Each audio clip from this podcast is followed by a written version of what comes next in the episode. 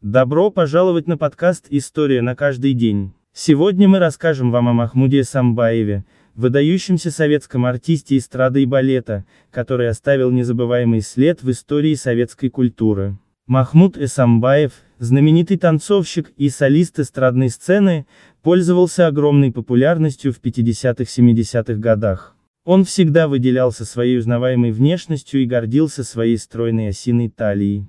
Родившись в чеченском селе Старой Атаги в 1924 году, Махмуд вырос в Киргизии после депортации своей семьи в 1940-х годах. У Махмуда было всего шесть классов средней школы, но он был рожден танцовщиком по природной склонности и таланту. Он стал артистом, несмотря на сопротивление со стороны отца. В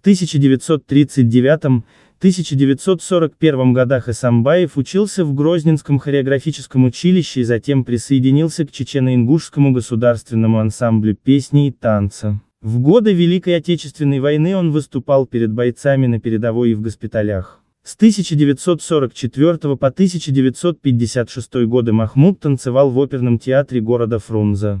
Впоследствии он создал уникальный монотеатр танца и миниатюры и объехал весь мир с программой «Танцы народов мира». Многие композиции он сам поставил, используя на 150% свой феноменальный талант и гротеск. Эсамбаев легко овладевал любой сценической площадкой, умело привлекая и удерживая внимание зрителей. Он создал свой уникальный театр танца, в котором не было конкурентов. Зная законы эстрады, Эсамбаев до секунды выверял свои эффекты. Все его номера становились настоящими шлягерами. В 1959 году Махмуд Исамбаев выступал с собственной программой в Москве, а затем в составе труппы звезды советского балета гастролировал по Франции и Южной Америке. Вместе с известными балеринами он добился триумфального успеха. В каждой стране, где проходили гастроли, Эсамбаев, как преданный коллекционер, собирал танцы разных народов и мастерски исполнял их подаренную ему страной. Махмуд Эсамбаев неоднократно был избран депутатом Верховного Совета Чечено-Ингушской ССР,